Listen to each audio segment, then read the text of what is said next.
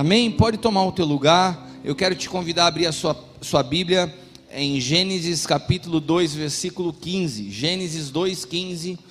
Diz assim: um texto bem conhecido de todos nós. Tomou, pois, o Senhor Deus ao homem e o colocou no jardim do Éden para o cultivar e guardar. Amém?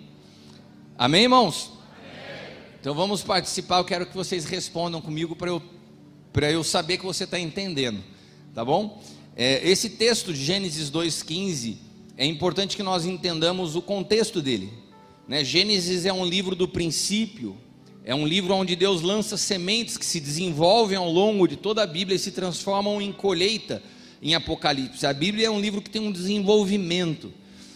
E Gênesis é o, é o livro onde Deus começa a lançar princípios para o homem na sua jornada de vida. E quando você olha para a Bíblia, a Bíblia nunca nasceu de um propósito de Deus de construir um livro religioso. Não, a Bíblia são princípios para a construção de uma jornada de vida celestial. Como o homem administrar as riquezas e as realidades da terra com uma visão divina. Esse é o propósito da Bíblia, que o homem entenda, através da mente de Deus, suas responsabilidades. Então, a Bíblia fala que Deus coloca o homem em um ambiente profético e dá responsabilidades a esse homem.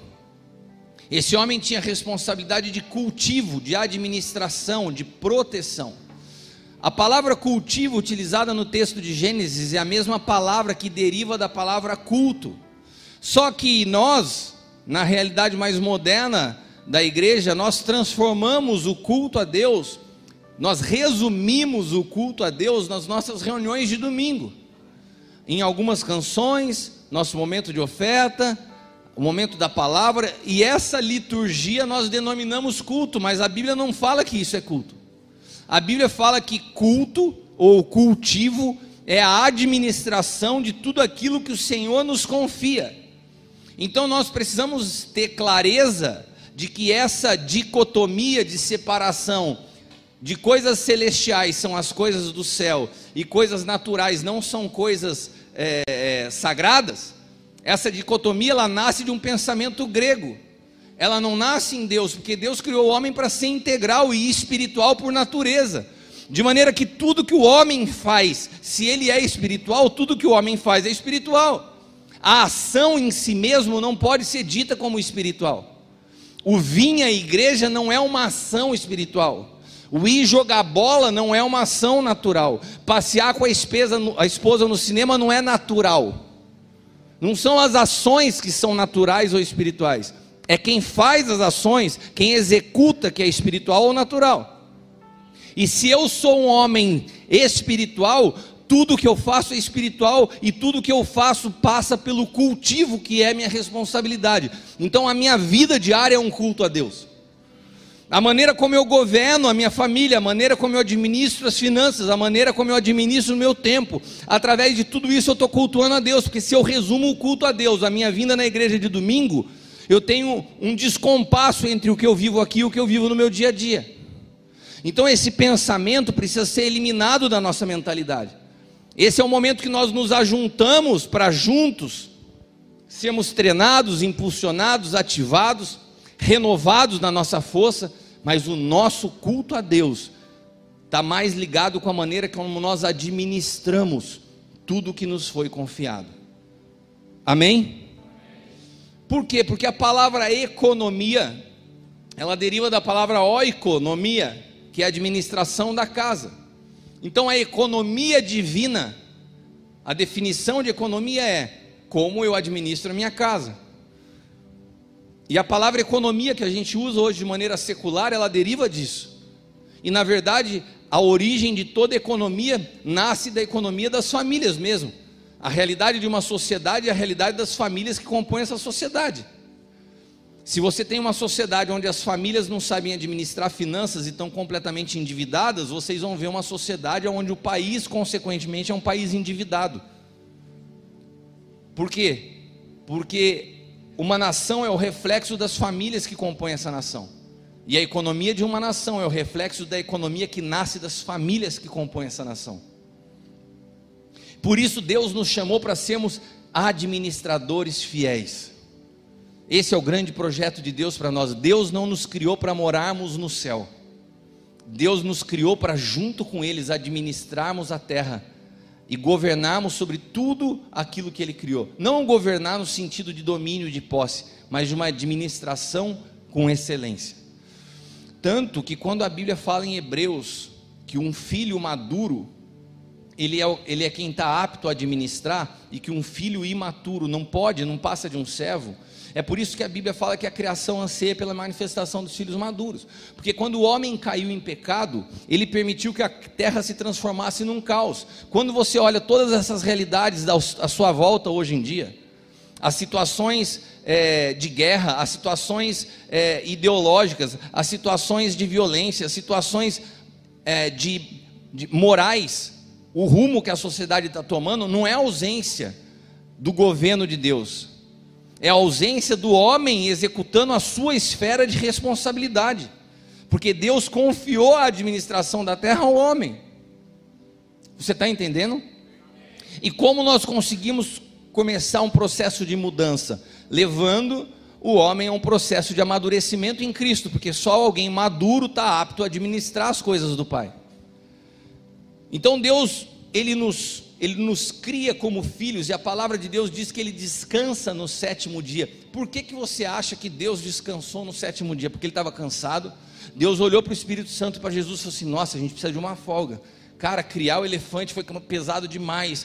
Criar a girafa, nossa, que cansativo criar os mares. Você acha que Deus estava suando, olhando para Jesus cansado? Falou assim: Olha, eu estou estressado já de tanto trabalho, precisamos descansar. O que, o que significa a palavra Deus descansou? Deus descansou depois que ele cria o homem à sua imagem e semelhança. Porque descanso para Deus significa tenho alguém para quem com quem eu posso dividir responsabilidade. E é por isso que também nós precisamos entender que Cristo é o nosso descanso. Porque nós temos alguém com quem nós podemos depositar nossas preocupações e ansiedades. Não adianta você pensar que você descansa simplesmente se ausentando dos seus problemas, mudando de nação, mudando de emprego, tirando folga, férias de 30 dias. Tudo isso é bom, mas não é isso que produz descanso. O nosso verdadeiro descanso está no Senhor, assim como ele nos mostra na palavra que ele só pôde completar a sua obra quando o homem estava pronto para administrar junto com ele. E isso é tão realidade que toda a Escritura aponta para isso. Se você olhar Mateus 25, do 14 ao 18, nós vemos uma parábola que trata do reino de Deus. Não de um reino futuro, porque quando Jesus começa a compartilhar essas parábolas, ele começa a contar sobre um reino que já tinha chegado. Ele chegava para os seus discípulos, ele chegava para as multidões, ele chegava para as pessoas e falava assim: o reino de Deus é chegado. Porque Jesus carregava o reino, Jesus é a inauguração do reino um reino que está em expansão, um reino que vai ter ainda toda a sua manifestação plena, mas que se inicia em Jesus. E ele começa a falar das realidades desse reino, que apesar de espiritual, aconteciam de uma forma natural diante dos nossos olhos, como acontece até hoje. Mateus 25, do 14 ao 18, diz assim: Digo também que o reino de Deus será como um senhor que, ao sair de viagem, convocou seus servos e confiou-lhe seus bens. A um deu cinco talentos, a outro dois, a outro um, a cada um conforme sua capacidade pessoal. Em seguida partiu de viagem. O que havia recebido cinco talentos saiu imediatamente e investiu-os. E ganhou mais cinco. Da mesma forma, o que recebera dois talentos ganhou outros dois. Entretanto, o que tinha um talento se afastou, cavou um buraco na terra, escondeu o dinheiro que o seu senhor havia lhe confiado aos seus cuidados. Esse texto nos mostra que o Senhor não nos resgatou da treva para a luz simplesmente para ser salvo. O Senhor nos mostra uma realidade de uma prestação de contas, de uma administração, que um dia todos nós prestaremos conta de uma gestão que nos foi confiada. E é interessante aqui que essa prestação de, de contas é igual para quem tinha cinco ou para quem tinha um. O que, que eu quero te atentar nessa noite? Primeiro ponto, Primeiro ponto que eu quero te despertar é que muitas vezes você negligencia o que Deus te confiou porque você acha que é pequeno. É mais fácil se perder quem acha que o que administra é pouco do que aquele que administra muitas coisas. Pode ver que Jesus chamou para ser seus discípulos um monte de homens que estavam em suas atividades, pessoas ocupadas. Quando você negligencia o que te foi confiado, você fatalmente corre o risco de administrar mal o que você possui, porque você se tornou uma pessoa negligente. Então, por exemplo, você pode ser uma pessoa, como eu falava ontem para os pastores no Aljava. Alguns pastores me chamavam e falavam assim: Cris, após a pandemia a igreja minguou, não tem mais ninguém, só tenho 20 pessoas aqui. Eu falei: caraca, você tem 20 pessoas? Jesus discipulou 12, você está com quase o dobro do que Jesus discipulou. Se você for efetivo no cuidado dessas pessoas, você tem condições de revolucionar o mundo. Jesus revolucionou com 12. Por que, que você acha pouco? Por que, que você negligencia? Por que, que você minimiza o fato de você ter 20 pessoas? Porque a maneira como você olha para aquilo que Deus te confiou é o que determina se Deus pode te dar mais ou não. Se eu sou fiel no pouco, Deus me coloca no muito. Se eu olho aquilo que Deus me deu e acho pouco, eu não tenho condições de avançar, porque eu já sou negligente no que Deus me deu. Então tem pessoas que começam a olhar para a sua vida e falam assim: a minha vida não é, não é relevante. Apóstolo, senhor, você não conhece a minha história, eu estou desempregado. Eu sou um cara que é, já me divorciei, tive muitos problemas na minha vida, e você começa a contar toda uma história dos seus problemas para justificar uma vida que parece pouco relevante. Tá, mas o que, que você faz quando você se depara com a cruz e com a oportunidade de um novo começo? como você administra as coisas que Deus te confia, não os problemas que ficaram para trás, mas a partir de hoje, a partir do momento que você chega a Jesus, aquilo que Ele te confiou, como você administra, porque nós vamos prestar conta ao Senhor desses dias. Porque quando nós chegamos ao Senhor do nosso passado, Ele já não se lembra mais, mas dos dias que você chegou diante de Jesus, entregou a sua vida a Ele, Ele confiou a você esferas de administração e a Bíblia fala que nós prestaremos conta de cada uma delas, porque esse é o culto racional ao Senhor. A maneira como eu administro a minha vida. E sabe, quanto mais o tempo vai passando, mais nós vamos percebendo que a nossa jornada é uma construção. Nós temos um período da vida que são períodos só de semear. Mas chega um momento da nossa vida que nós começamos a colher o fruto daquilo que nós semeamos. Então nós precisamos ter muita clareza para entender que a vida é um processo de semear e colher. Só que não é você lançar uma semente e esquecer, é como você cultiva essa semente. É como você acompanha o desenvolvimento dela. É como você monitora o processo até que o fruto apareça. Uma jornada só pode ser considerada uma jornada vitoriosa quando a gente administra com excelência tudo que Deus nos confiou. A gente não pode avaliar uma vida por uma área. Você não pode falar assim, cara, fulano de tal é super bem sucedido. Olha o tamanho da empresa dele, olha o quanto o cara fatura.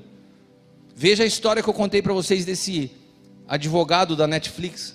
A única coisa bem sucedida da vida dele era a profissão. O resto era uma tragédia. Mas aos olhos da sociedade parecia algo que ia bem. E às vezes você está medindo a tragédia da tua vida, o teu fracasso, por uma área que não está legal. Ah, estou sem dinheiro na conta, estou passando um aperto financeiro, tudo bem, mas isso é uma esfera da sua vida. E provavelmente é temporal, é momentâneo. Isso é um retrato de um momento. Isso não determina quem você é. E você começa a avaliar e medir sua vida e criticar e questionar a Deus por causa de uma área.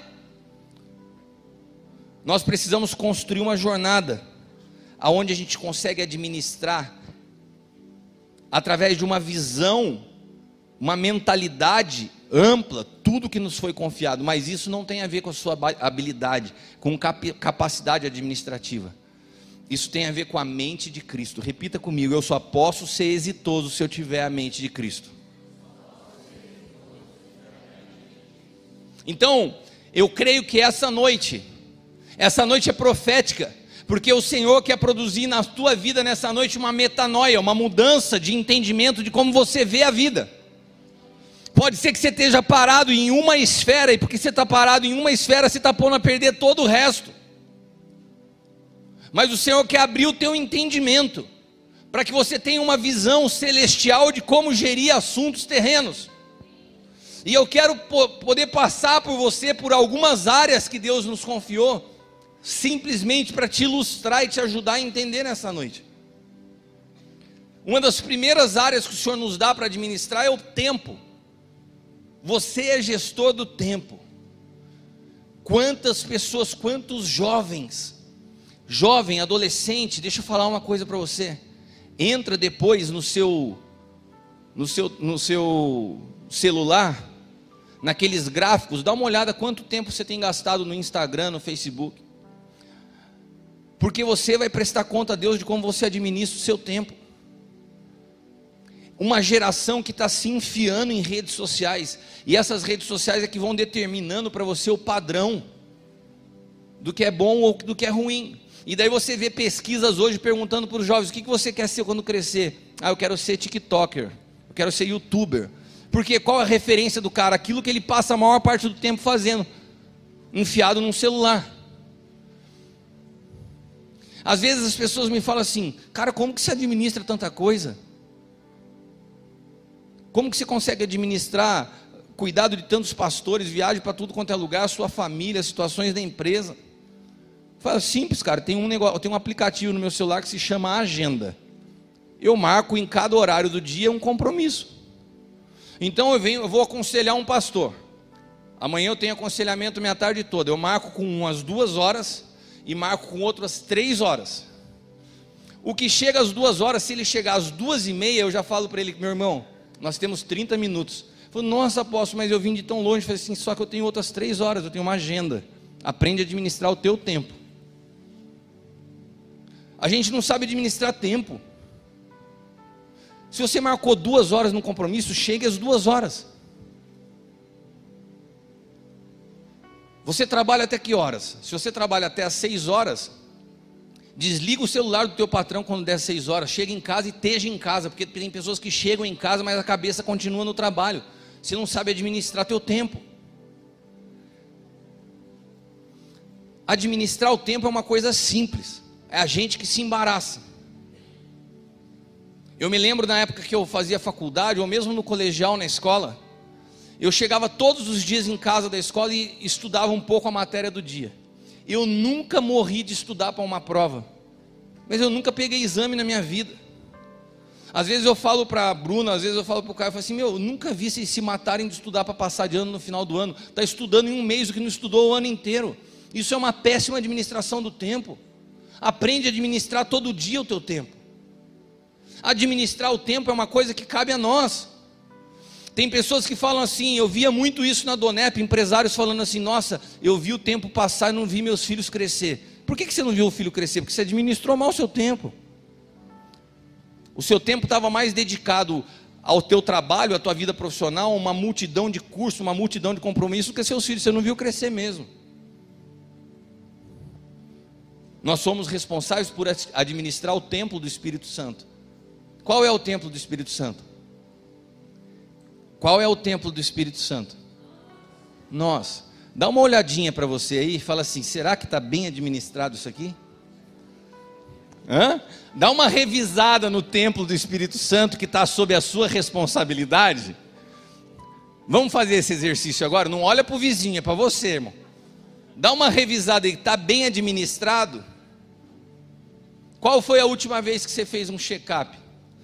Semana passada eu tive uma mesa do Aljava com os pastores e falei para eles assim: olha, isso aqui não é um conselho, isso aqui é, um, é uma direção de um pai. Todos vocês têm que fazer exame.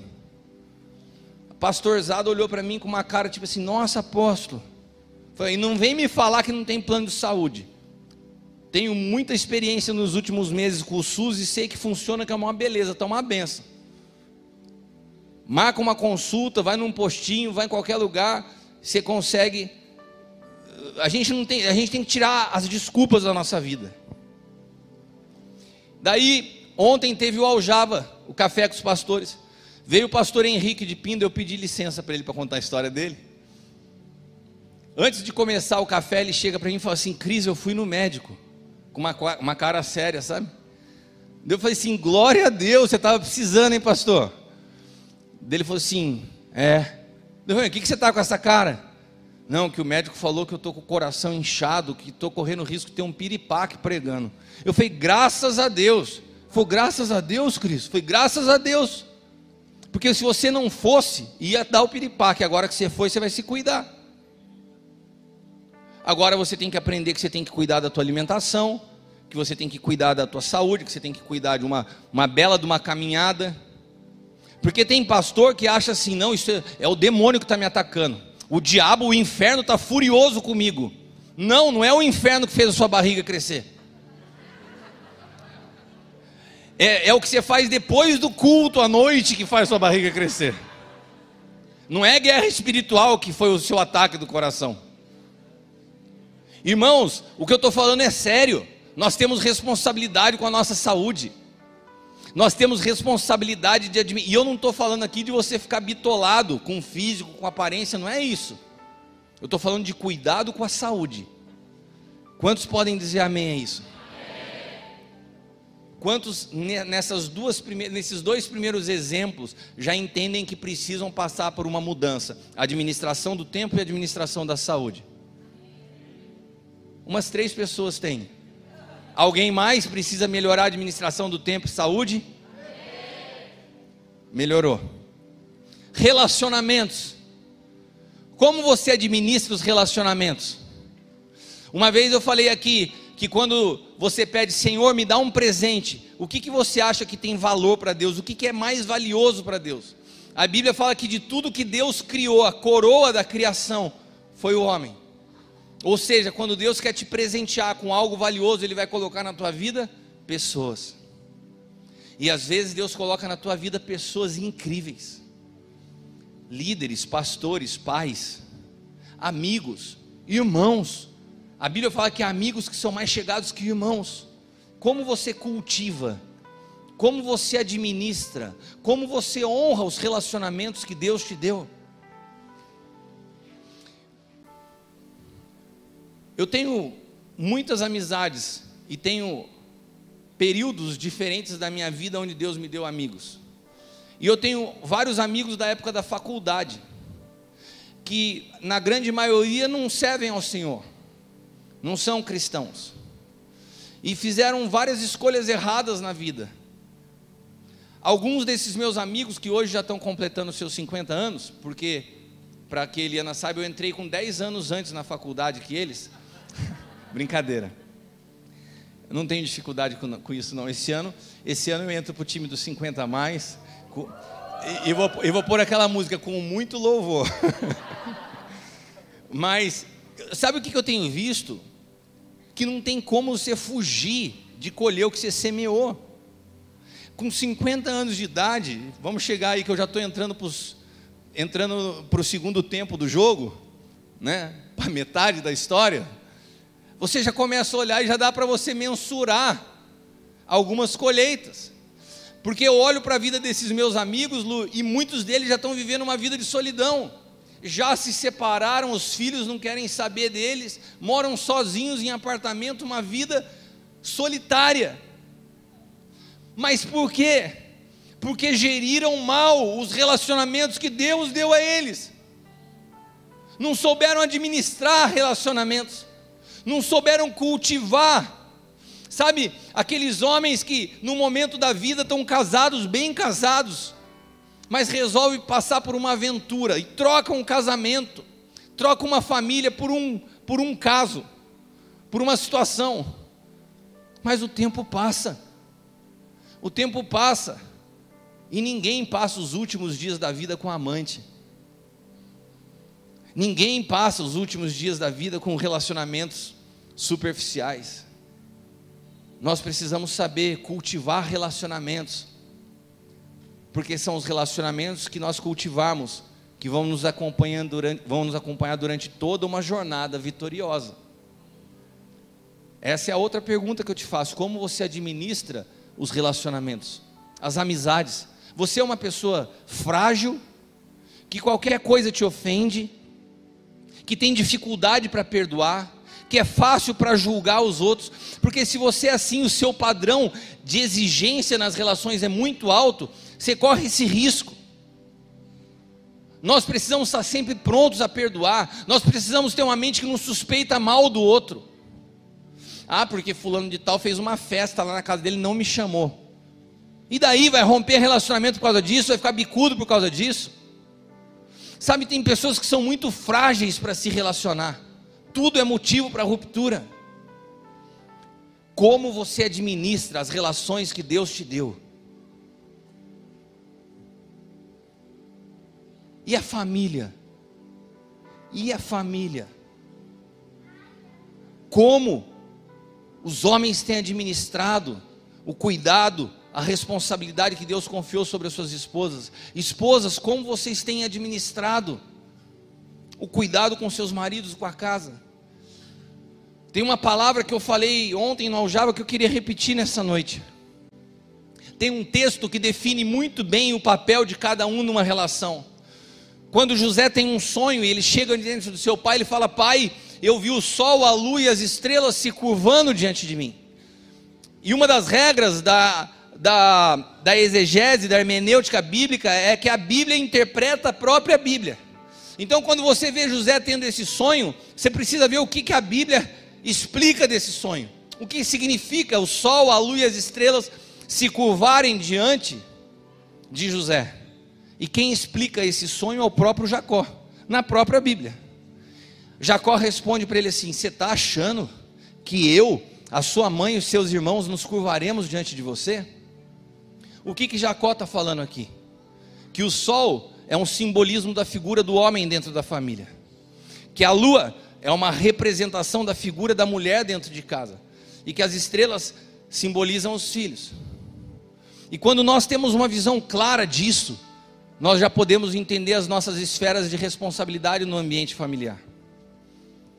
Homem, você tem a responsabilidade de ser constante ao longo da vida, de permanecer ao longo da vida. Agora você precisa também entender que a mulher possui uma capacidade única, que Deus confiou a elas, a capacidade de brilhar nos dias mais escuros. Nos dias mais sombrios, nos dias de escuridão, a mulher tem uma capacidade de brilhar e de produzir luz que o homem não tem. Agora, sabe o que acontece quando o homem é orgulhoso, quando o homem é cabeça dura e está enfrentando problemas e a esposa chega e fala assim: Amor, eu acho que isso aqui não é muito legal. Não, eu sei o que eu estou fazendo. E tem uns que são bíblicos. Eu sou o sacerdote da casa. Sabe, a nossa incapacidade de ouvir as nossas esposas nos metem em diversos tipos de problema. Porque às vezes a gente está no meio de problema, a gente vai se tornando tão, tão envergonhado, tão frustrado pelo que está fazendo, que parece que quando a mulher vai falar, ela está te atacando, não, ela está te alertando, porque ela tem uma capacidade de ver nos dias difíceis aquilo que você não vê. Eu estou dando um conselho aos homens nessa noite. Ouça suas esposas nos dias difíceis. É uma habilidade profética que Deus confiou a elas. E as mulheres estão todas cheias me olhando. Tão louca para dar uma cutucada no homem falou: "Viu? Agora, a lua tem uma coisa que o sol não tem: estações. Mulheres, vocês têm estações que nós não temos. Vocês saem da, linha, da lua minguante para cheia da noite para o dia. E quando você acorda sorrindo ao lado da mulher, você acorda com alguém cuspindo fogo do teu lado e você fala: Não sei o que aconteceu, mudou a estação. É verdade. E nós, homens, precisamos entender. A gente não muda de estação como as mulheres, mas precisamos entender isso. O custo-benefício está valendo. o benefício é maior, tenha paciência nas viradas de estação. Mas é lógico que a gente está brincando, mas isso é uma realidade. Nós precisamos entender esse papel profético que a mulher tem dentro do casamento. Que Deus criou o homem para caminhar lado a lado da sua esposa e para saber ouvi-la. Porque 90% dos problemas que nós vemos em casamentos são responsabilidade dos homens. E como nós não temos uma mente de gestão, como nós não temos um entendimento da vida a partir de uma visão de administração, a gente acha que a gente virou crente e tudo está resolvido vindo a um culto domingo à noite. Não, o teu culto a Deus é a maneira como você administra tudo na tua vida, no teu dia a dia, inclusive finanças. Agora, as finanças, elas só são um reflexo da sua falta de administração nas outras áreas. Se você não tem uma mente administrativa, as suas finanças também não vão ser bem administradas. Eu vejo pessoas que ganham dois mil reais. Estou te falando de aconselhamentos que eu tenho todos os dias. O cara ganha dois mil reais e vive melhor do que um que ganha cinco mil reais. Por que será? Existe uma matemática financeira muito complexa de se entender. Você só gasta aquilo que você ganha. Se você gastar menos do que você ganha, você não vai se endividar.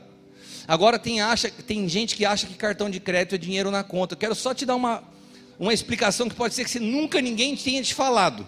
O banco não te contou, a pessoa que te deu o cartão não te contou. O cartão de crédito não é um dinheiro que você tem. O cartão de crédito é algo que você vai ter que pagar na frente. Você vai pagar com dinheiro que você não tem hoje, provavelmente você não vai ter amanhã. Só que tem uma coisa: se você comprou no cartão de crédito e vai pagar em 10, 15 vezes, você vai pagar o dobro do que você compraria à vista. Então, se você não tem dinheiro, não compre parcelado. Rasgue o seu carnê da Casas Bahia. Paga ele primeiro. Mas depois você rasga, porque você comprar parcelado com juros é loucura. Aprenda, se você paga o valor total, se você tem dinheiro no mês seguinte para pagar o valor total da fatura do seu cartão, compre no cartão. Se não, joga fora o seu cartão. Ah, mas eu não consigo comprar as coisas se não for parcelado. Consegue. Só que você inverte as coisas, em vez de você pagando, ficar pagando parcelado por 10 anos da sua vida, passa 10 anos administrando para depois comprar. A gente perdeu a paciência. A gente quer as coisas para ontem e por isso se enfia em tanta dívida. Então, gestão financeira é uma matemática simples. Ajuste a sua vida à realidade financeira que você está vivendo. As coisas apertaram, muda o teu estilo de vida, se adeque à realidade que você pode no momento. Gaste o suficiente que você tenha para pagar. E é por isso que a gente vê pessoas ganhando, às vezes, bem menos que outros, mas vivendo uma vida mais equilibrada. É só sensibilidade para gastar o que tem. Quantos podem dar um amém? Nossa, até que vocês deram um amém empolgado. Ou vocês estão muito bem na administração das finanças, ou vocês estão querendo mudar a partir de hoje. Né? Pela risada, vai mudar a partir de hoje. Abra sua Bíblia em Filipenses 3,20. Essa palavra, o pastor Luiz Henrique Schmidt falou semana passada, e ela é muito bem-vinda para o culto dessa noite porque a nossa, a nossa pátria está nos céus, de onde também aguardamos o Salvador, o Senhor Jesus Cristo. Por muito tempo se entendeu pátria como local de habitação, como a nossa cidade, como a nossa nação. Ai, o meu, meu futuro é morar no céu, então aqui está tudo lascado mesmo, mas um dia eu vou chegar num lugar que vai dar tudo certo. Essa visão nos arranca a responsabilidade administrativa. Mas essa palavra pátria não significa lugar de morada, não significa sua terra natal meu país, minha nação é o céu. Não. A palavra pátria, a palavra politeuma significa sistema de administração dos, dos seus afazeres de uma vida civil. Ou seja, quando Paulo está falando a pátria está nos céus, ele está falando assim: olha, o meu sistema de administrar todas as coisas é celestial. É disso que se trata esse texto. Paulo ele tinha acabado de ouvir essa mensagem minha, eu tinha pregado, Paulo olhou a minha pregação no YouTube e falou assim: Cara, só tem uma coisa, uma maneira de eu viver o que o apóstolo Cristiano está vivendo. Porque eu não sei se você sabe, mas alguma das coisas que o apóstolo Paulo ministra, ele viu em, em, em pregações minhas. E daí ele pegou e foi lá e escreveu isso. Nosso, para eu conseguir viver o que ele está falando, o meu sistema de administração tem que ser celestial. É isso que ele está dizendo nesse texto. Amém? Amém? Você ficou com medo de dizer amém porque você está achando que eu falei heresia, que o Paulo viu minha pregação. Irmãos, a gente tem que tomar cuidado com tudo que a gente fala. Isso foi uma brincadeira, tá bom? Para quem acha. Mas o nosso sistema de administração tem que ser celestial. Você tem que ter a mente de Cristo para administrar a sua vida. para não ser movido por seus impulsos, para entender que existem princípios que regem a vida que podem te ajudar a ter uma jornada vitoriosa. E tem pessoas pagando fortunas para aprender esses princípios. Se você pegar hoje a maioria desses treinamentos de coach hoje que você vê, eles estão fundamentados no que? Na Bíblia. Princípios bíblicos. E as pessoas recebem aquilo e falam: Uau, é verdade, meu Deus, ficam maravilhados. Agora, princípios bíblicos podem trazer resultado na vida de uma pessoa que não crê? Sim ou não? Sim. O cara pode não ser crente, mas ele pôs o princípio, o princípio funciona, porque é um princípio universal. Agora, você colocar um princípio em prática na sua vida e ter resultado, significa que a sua vida vai ser transformada? Então, um coach pode te ensinar princípios que te tragam resultados, mas não traz transformação de vida. E o que nós estamos buscando não são apenas resultados, nós estamos buscando a construção de uma jornada vitoriosa. Amém? Tire os olhos dos resultados iminentes e preste atenção. Eu preciso colocar em prática alguns princípios para que ao longo da minha trajetória, minha jornada, seja uma jornada vitoriosa. Amém? Agora, se o processo de uma jornada vitoriosa vem através de uma administração de excelência, e só está apto a administrar quem é maduro, Hebreus fala isso. Um filho, enquanto ele é um filho tecnio, enquanto ele é criança, ele não está apto a administrar os, os negócios do pai. Só um filho ruios, só um filho maduro pode administrar. Então, você concorda comigo que a administração está intimamente ligada a amadurecimento? Sabe o que isso quer dizer? Um homem imaturo jamais poderia se casar, porque se ele não sabe administrar a vida dele, como que ele vai administrar um casamento? Mulheres solteiras, vou te dar uma dica. Pintou na área um bonitão imaturo, sai fora. Pintou na área um bonitão irresponsável, não sabe pagar as contas, não administra nem a cama que ele dorme. Sai fora, porque se ele não sabe cuidar dele, muito menos cuidar de alguém. Um homem só está apto ao casamento quando ele sabe administrar com excelência o que Deus confiou. Por isso Deus deu ao homem primeiro o jardim para ser cuidado e lavrado, depois ele deu a mulher. Você passou no teste aqui, aprendeu a trabalhar, administrar, agora você pode se casar. Porque homem preguiçoso não está pronto para casamento. Eu sei que os homens amam as palavras que eu ministro o índice de, de aprovação de glória a Deus dos homens é incrível. A Leila às vezes fala assim para mim, amor, fala também das mulheres, mas eu não sei falar muito, eu gosto de falar para os homens. E gosto de ver a cara que eles me olham quando eu estou pregando.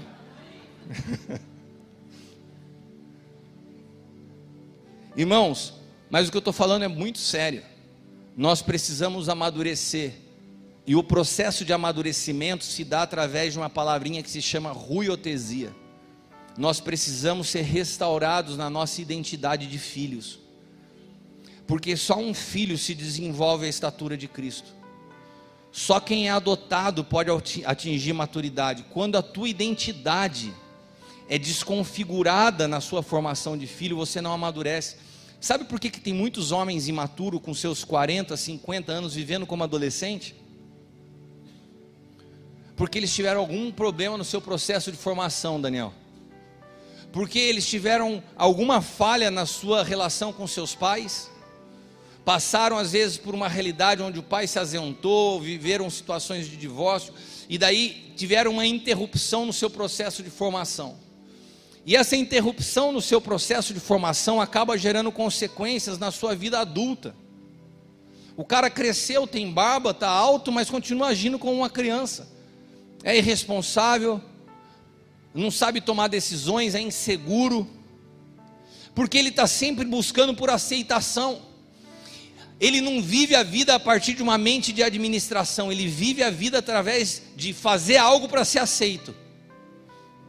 Então é onde surgem os megalomaníacos. O cara não tem dinheiro para pagar a conta de água, mas compra um carro zero. A mulher fala: O que, que você está fazendo? Ele está querendo aceitação.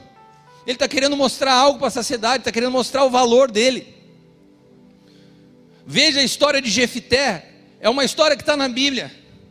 Um homem que foi rejeitado pela família do seu pai. O pai tem um. Gileade tem um caso fora do casamento e leva Jefité para ir morar na casa dele com a sua esposa. A esposa e os filhos dela falam: Não, não queremos esse cara, bastardo. Daí Jefité manda ele embora. O menino cresce com essa rejeição, rejeitado pela família do pai, rejeitado pelos irmãos. E o cara foi treinar, foi treinar boxe, foi treinar crossfit, foi fazer tudo para ficar fortão e mostrar para o pai que ele tinha valor. De um dia o pai dele entra numa, numa briga lá, falou assim: Cara, vamos chamar Jefité. E Jefité olha e fala assim: É a oportunidade da minha vida. Eu vou mostrar para o meu pai e para os meus irmãos que eu tenho valor. E ele faz um voto insano. Ele fala assim: Senhor, se eu vencer essa batalha, quando eu voltar para minha casa, a primeira pessoa que sair pela porta eu vou sacrificar. Quem que faz um voto desse, em sã consciência? Só um louco.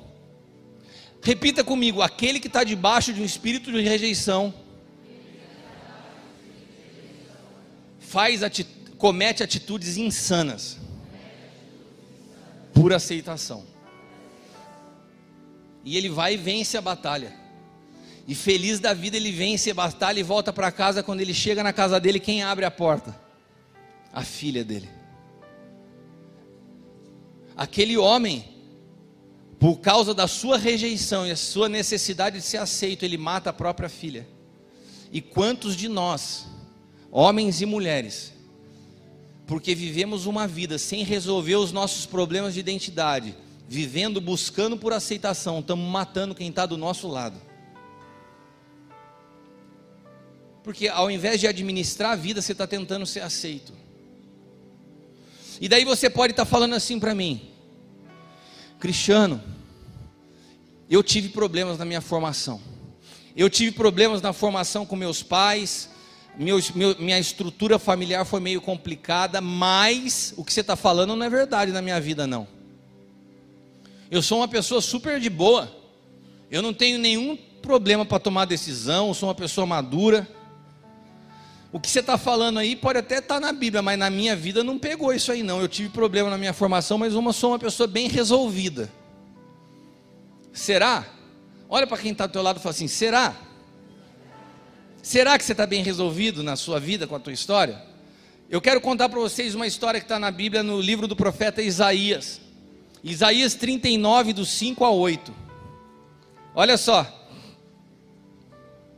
Isaías foi um profeta, um homem de Deus, muito preciso. Isaías profetizou a vinda do Cristo, do Messias, aproximadamente 600 anos antes dele vir. Era muito exato em suas palavras proféticas. E ele chega para o rei, para o rei Ezequias, e libera essa palavra. Ouve a palavra do Senhor dos Exércitos. Eis que virão dias em tudo quanto houver em tua casa, que tudo que vocês entesouraram dos teus pais até o dia de hoje será levado para a Babilônia. Não ficará coisa alguma, disse o Senhor. Até os teus filhos que procederem de ti e que você gerar serão tomados e levados como eunucos no palácio do rei da Babilônia. Vocês entenderam essa história? Essa é uma palavra boa ou ruim? É uma palavra de juízo, de terror, ou é uma notícia boa? Juízo. Você entendeu o que está no texto? Isaías está falando para ele assim: ó, oh, cara, você fez o que não devia ser feito, e por causa disso, Deus vai permitir que todos os tesouros do teu reino sejam levados pelo inimigo. Os seus filhos serão vendidos como escravos, serão eunucos na Babilônia. Essa é uma palavra boa ou ruim? Repita mais alto: é boa ou ruim? ruim?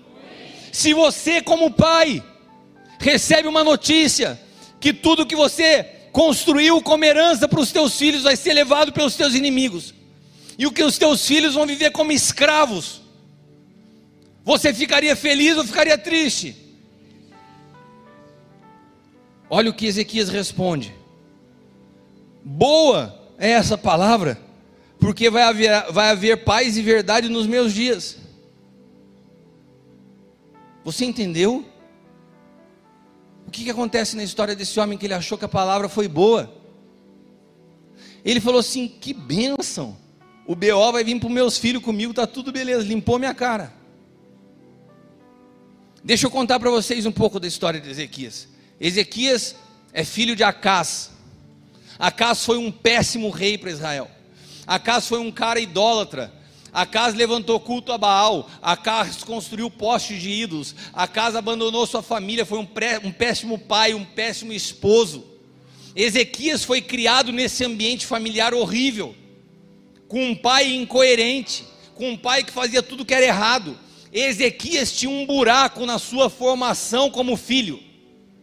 Ezequias tinha um buraco na sua identidade. Ezequias tinha um problema na sua formação, mas esse problema ficava escondido no meio do seu sucesso. Porque a trajetória de Ezequias era uma trajetória de sucesso.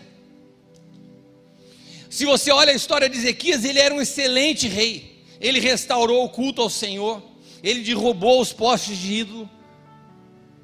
Ezequias foi um cara que, que ia na guerra e quando o exército inimigo vinha contra ele, ele orava ao Senhor e o Senhor entregava o exército dos inimigos na mão dele. Ezequias era um cara tão fera que ele orou certa vez e eles estavam perdendo a batalha. Ele falou: Senhor, faz alguma coisa. E Deus recuou o relógio no tempo para que eles pudessem ganhar uma batalha. Deixa eu te perguntar aqui: alguém já orou e Deus voltou o tempo para você vencer uma batalha? Há alguém aqui que já fez isso? Ezequias fez. Ezequias era o cara. Se a história dele fosse contada sobre uma jornada vitoriosa por um coaching, ia falar assim: meu, quer os dez passos da vitória, da vida bem-sucedida de Ezequias. O livro dele ia bombar. E teve mais. Ezequias certa vez ficou doente e ele ia morrer. E ele orou ao Senhor e a palavra diz que Deus deu mais 15 anos de vida para ele. Quem é o cara que consegue reverter até a morte dele numa oração. Você acha que esse cara tinha uma boa relação com Deus, sim ou não? Mas ele tinha um buraco na sua formação como filho. Por que, que Ezequias, quando recebe a notícia dessa tragédia que viria com seus filhos, o mesmo Deus que deu mais 15 anos de vida não poderia ter poupado seus filhos? Por que, que ele não dobra o seu joelho e fala: Senhor, não, não permite isso sobre a vida dos meus filhos? Um pai que tem a sua identidade formada é capaz de dar a sua vida pelos seus filhos. É ou não é? Se Deus te fala alguma coisa que vai acontecer com o teu filho, o que, que você faz? Não, Senhor, faz comigo, mas não faz com ele. Isso é a natureza de um pai. Para um pai se alegrar com a tragédia de um filho, esse pai tem um problema na sua formação. A jornada de Ezequias parecia ser muito bem sucedida, até que ele se depara com uma bifurcação na sua vida. Você ou seus filhos? Todo pai é formado para diminuir para que o filho vá mais longe. Todo pai é, porque Deus é um Deus geracional. Ele faz com que os pais entesourem para os filhos, que os pais construam para um filho. Agora, para um pai chegar no final da sua vida e falar assim: que bênção, vai perder tudo, mas eu já desfrutei da vida vai tudo rodar, meus filhos vão ser escravos, mas nada vai vir sobre mim. Isso é uma mente de um cara doente. A jornada dele foi uma tragédia. Não importa que todos os dias dele tenham sido dias de vitória, ele termina a sua vida com uma história de fracasso, porque ele tinha um buraco na sua formação como filho. Então, pode ser que você tenha me ouvido dizer e falado assim: não, a minha história está tudo bem. Meus pais se separaram, eu tive problema na minha formação, na minha identidade como filho, mas agora está tudo bem. Essas coisas não interferem na minha vida. E eu volto a te fazer a mesma pergunta: será? Será que isso de fato está bem resolvido? Será que a tua identidade de filho está claro? Será que não existe nenhuma raiz de rejeição na tua vida? Daí você pode falar assim para mim: eu jamais desejaria para os meus filhos o que Ezequias desejou. Não venha me comparar com ele, cristiano. Eu não sou Ezequias. Eu daria minha vida pelos meus filhos. Será que você não faria a mesma coisa que Ezequias? Não ficaria felizinho com as suas decisões, contanto que seja o seu filho que se lasque e não você? Nunca!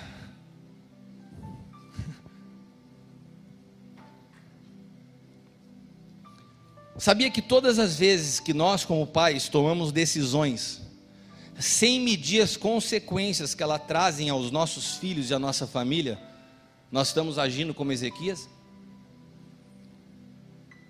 Todas as vezes que você administra o que Deus te confiou de uma forma irresponsável, e você sabe que as consequências vão vir sobre os seus filhos e sobre a sua casa, você está agindo como Ezequias, no mesmo espírito de Ezequias. Toda vez que você, que um homem entra numa realidade de adultério, e ele pensa assim: ah, importa que eu seja feliz. Esses dias eu ouvi um rapaz me falando assim: Cara, eu não sei se eu me casei bem, eu acho melhor me separar. Mas você tem filhos. Casamento não é uma coisa que você entra para ver se vai dar certo. A Bíblia fala que o padrão do casamento é o padrão de Jesus, que amou a igreja ao ponto de dar vida por ela. Eu vou falar uma coisa para você. Se você tomou a decisão certa ou errada agora, o teu caminho é um caminho de rendição e de renúncia, porque hoje existem filhos nessa história. Existe uma responsabilidade. E eu não estou falando aqui para você estar tá enfiado num casamento abusivo. Eu não estou aqui sendo ah, é, validando violência doméstica, nada disso. Mas eu estou falando de situações das mais banais possíveis que são justificativas para você achar que vai tocar sua vida. Não. Existe responsabilidade.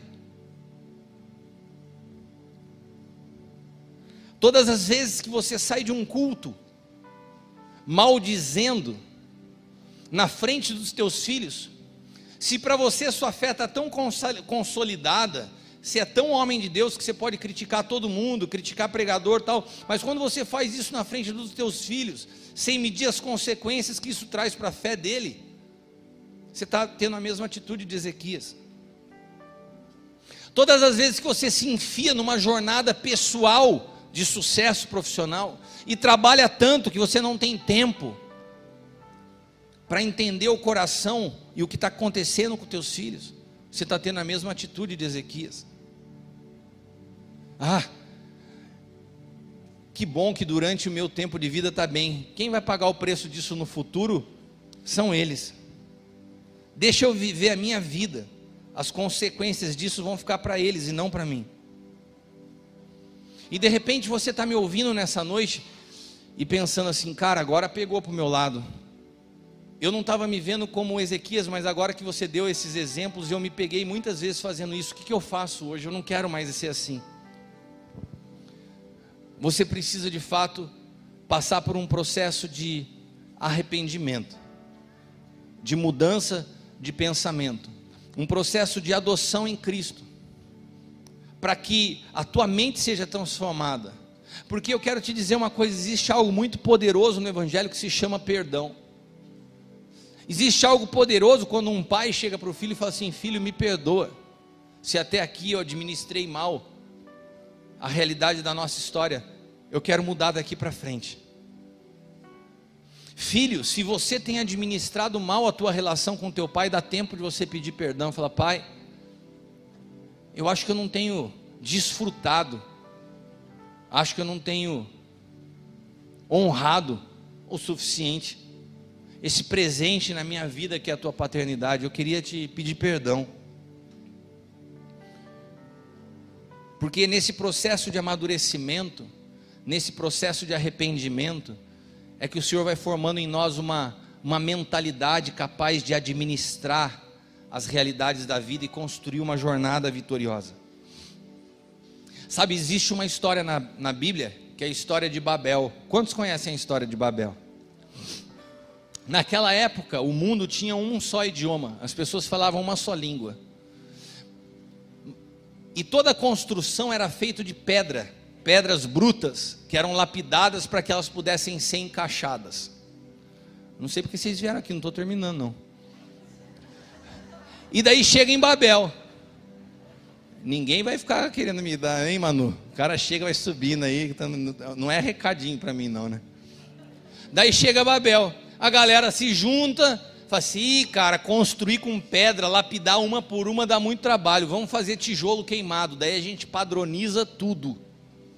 Se a gente padronizar tudo, o processo fica mais rápido. E o processo fica mais rápido e a gente consegue atingir a Deus através de padronizações e conseguimos fazer o nosso nome conhecido sobre toda a terra. Eu acho que Babel é a construção da rede social.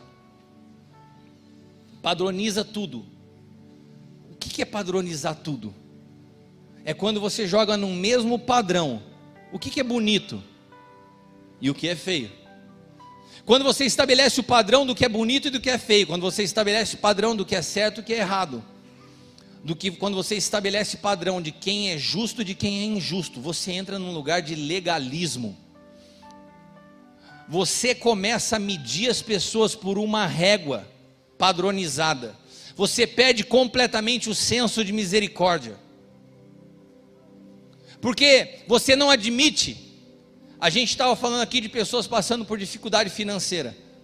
O cara que entra nessa padronização e entende que vitória e, bem, e ser bem sucedido é ter dinheiro na conta, e ele usou essa régua simples para medir, ele vê alguém passando dificuldade, ele fala assim: está fora da régua, está em pecado. Porque você olha o seu, a sua medida para medir os outros. Babel é o exemplo disso, e por isso produz tanto aborrecimento para Deus, e Deus confunde todas as línguas. Deus dispersa, porque essa padronização é, é cruel. Sabe, eu quero te dizer uma coisa: se você olhar a jornada de vida de Jesus, é muito interessante. Porque quando Jesus começa a aparecer, as pessoas começam a se agradar dele. Jesus, com 12 anos, tinha admiração até dos escribas e fariseus, os caras paravam para ouvir ele pregar. Daí, quando ele começa a se revelar com 30 anos, as multidões se acumulavam. Sabe por quê? Porque elas queriam de Jesus a capacidade que ele tinha de resolver problemas. Era muito agradável. Eu estou vendo, eu não vou parar. Eu estou vendo, Jesus, Jesus ele era muito agradável, ele resolvia problema, ele fazia cego ver, ele fazia coxo andar. Jesus, no primeiro momento, ele parece ser agradável. Pode ser que a tua experiência com o Evangelho tenha sido essa. Você veio a Jesus para resolver o teu problema. Você veio a Jesus esperando o seu milagre. Mas a jornada de Jesus, à medida que você vai conhecendo a Ele, Ele não é só solucionador de problema. Ele não é só fazedor de milagre. Ele é alguém que vai para a cruz. E na cruz ele é completamente abandonado por todo mundo que queria milagre e mudança de vida. A pergunta que eu te faço é: nessa construção da jornada da tua vida, você quer ficar no meio do caminho esperando só as mudanças que te interessam ou você está disposto a ir até a cruz com Ele? Porque só vai provar da ressurreição quem quiser construir uma jornada, não do Jesus que se apresenta num primeiro momento resolvendo o problema, mas aquele que fala assim: beleza, é necessário que eu morra, e é necessário que você seja incluído na minha morte, porque se você, se você morrer comigo, você ressuscita comigo. E só assim você pode ter uma nova vida. Sabe por quê? Porque Jesus não veio para melhorar a tua vida. Jesus veio para te dar uma nova vida. Se você estudar rapidamente, posso te deixar como lição de casa e eu já vou acabar. Porque eles estão tocando aqui para eu acabar. Se você ler essa semana o Evangelho de João, o Evangelho de João é o único livro na Bíblia que começa igual a Gênesis, no princípio. Gênesis começa dizendo assim: no princípio criou Deus os céus e a terra. O Evangelho de João começa assim: no princípio era o Verbo. Porque o Evangelho de João é a Gênesis do novo pacto. O Evangelho de João tem um pano de fundo, tem uma mensagem subjetiva em, por trás das cenas. João vai construindo uma história mostrando do que se trata a jornada da vida. E ele começa contando a história do primeiro milagre que acontece em Caná da Galiléia, num casamento aonde Jesus espera o vinho acabar, ele não multiplica o resto do vinho que tem, ele espera o vinho acabar completamente, porque Jesus está esperando que aquilo que ainda resta do velho homem você acabe. Ele não quer melhorar a realidade da tua vida, ele quer te dar uma nova vida. Mas enquanto você fica lutando com as tuas forças, não tem como ele agir, ele tem que esperar que você se levante, levante as tuas mãos e fale: Senhor, eu me rendo, não quero mais do meu jeito. Ele esperou o vinho acabar, e quando ele entrou em cena, ele transformou a água em gelo. Ele transformou a água em gelo? Ele transformou a água em vapor? Por que não? Porque ele não veio mudar o estado das coisas, ele veio mudar a natureza das coisas. Ele transformou a água em vinho. Sabe o que ele está te dizendo nessa noite? Eu não entrei na tua vida para mudar o estado das coisas, eu quero mudar a tua natureza. Mas para isso você precisa passar pela cruz, você precisa chegar ao fim de você mesmo. E vai uma construção histórica ali. Ele conta a história do cego, daquele que nasceu cego, e ali ele está mostrando eu e você, que nascemos cegos, que não conseguimos enxergar, pode ser que até hoje você ainda não entendesse que a vida se trata de administrar tudo que o Senhor te confiou, mas hoje o Senhor está abrindo os teus olhos, porque Ele está querendo te introduzir numa nova história. Tá, Deus está querendo te transformar num gestor por excelência de tudo que Ele te confiou. E Ele vai contando a história até chegar em Lázaro. E quando Ele chega em Lázaro, é o ápice do que Ele precisa nos ensinar. Lázaro era seu amigo. Lázaro era alguém que ele amava. Eu quero te dizer uma coisa nessa noite, olhe para mim. O Senhor ama você. O Senhor te ama, Ele não te abandonou, Ele não te esqueceu. Pode parecer que já está cheirando mal, pode parecer que já chegou, passou três dias, pode parecer que ele está atrasado na tua vida, ele não está atrasado. Ele quer construir na tua vida uma história, uma jornada, e essa jornada requer que você chegue ao fim de você mesmo. E quando você chegar ao fim de você mesmo, e chorando levantar suas mãos e falar: Senhor, acabou tudo, eu não tenho mais condições. Ele se apresenta e te diz: Eu sou a ressurreição e a vida. Se você crê em mim, ainda que tudo tenha acabado, ainda que você esteja morto, eu tenho poder para te devolver a vida. Agora para de lutar do teu jeito. Para de entender que a igreja, que vida com Deus é vir ao culto uma vez por semana. Não! Existe responsabilidade. Você tem que ter responsabilidade na escolha das suas amizades, dos lugares que você frequenta, das decisões que você toma, de como você administra o seu tempo. Nós somos administradores fiéis. Para isso Deus nos chamou. E se nessa noite, ouvindo tudo isso, você fala assim: Senhor, eu reconheço o meu fracasso na administração do que você me confiou, e eu me arrependo, e eu quero mudar a partir de hoje. Eu quero que o Senhor me habilite para alinhar todas as áreas da minha vida, como um administrador por excelência de tudo que você me confiou. É com você que o Senhor quer tratar nessa noite. Se coloque de pé.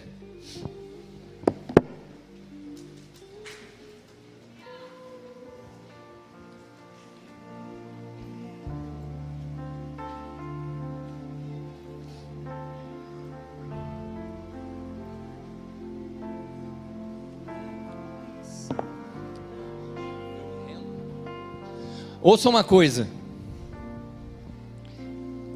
Quando aquele cego, Bartimeu, percebeu que Jesus estava passando, ele podia ter usado milhares de justificativas para não para ficar no lugar dele. Ele falou assim: tem muita gente, eu sou cego, eu não consigo sair daqui até ele. E ele podia até ter pensado como quem sabe você está pensando no teu lugar nessa noite. Se Deus quer fazer alguma coisa na minha vida, Ele é poderoso para fazer aonde eu estou aqui. Eu não vou sair desse lugar nessa noite. Tem gente que começa a fazer essas, essas provas com Deus. Se for para mudar minha vida, o, o, o apóstolo vinha até mim e me tocar a cabeça. Para com isso. Para com isso. Deixa eu te falar uma coisa. Faz como aquele cego. Que quando ouviu que Jesus estava passando, falou assim: Cara, é minha oportunidade e ele gritava. Ele não sabia onde Jesus estava, ele não sabia porque ele não conseguia ver, mas ele gritava, ele falou: Jesus, filho de Davi, tem compaixão de mim. Ele fez o que estava ao alcance dele. Sabe o que está ao teu alcance hoje? Sair do teu lugar e vir aqui à frente, se arrepender e falar: Senhor, muda a minha vida, muda a minha visão de vida, muda a minha percepção da vida. Eu estou te convidando para vir aqui à frente, porque Pode ser que você tenha milhares de justificativa para ficar no seu lugar. Deus pode fazer algo na tua vida aí sem você? Pode. Mas você vir aqui nessa noite significa: isso aqui é comigo. Eu quero assumir a minha parte de responsabilidade. Eu quero reconhecer que eu tenho falhado. Eu quero permitir que o Senhor gere em mim uma mente madura, capaz de administrar, que Ele possa confiar em mim para administrar aquilo que de fato é precioso e tem valor na vida. Que você não gaste tempo administrando o que não tem valor, fazendo as coisas do teu jeito. Quantos de nós temos gastado os dias fazendo as coisas do nosso jeito? Sabe, hoje é a noite que você fala assim: Senhor, não quero mais do meu jeito. Eu quero que o Senhor assuma o controle. Se você está disposto a isso nessa noite, sai do teu lugar, se renda. Sabe, não dá para você tentar conciliar as coisas. A decisão por Jesus tem que ser uma decisão radical, tem que ser do jeito dele, não do seu. Venha, venha aqui para frente, vamos orar. Comece a falar com o Senhor. Ainda no teu, no, onde você está, fecha os teus olhos. Fale para Ele aquilo que precisa mudar na tua vida. Fala o que você precisa se arrepender. É uma conversa sua e Ele. Faça isso agora em nome de Jesus. Espírito Santo, começa a se mover nesse lugar. Checandarabacheri andarabás. Cheri andalabachori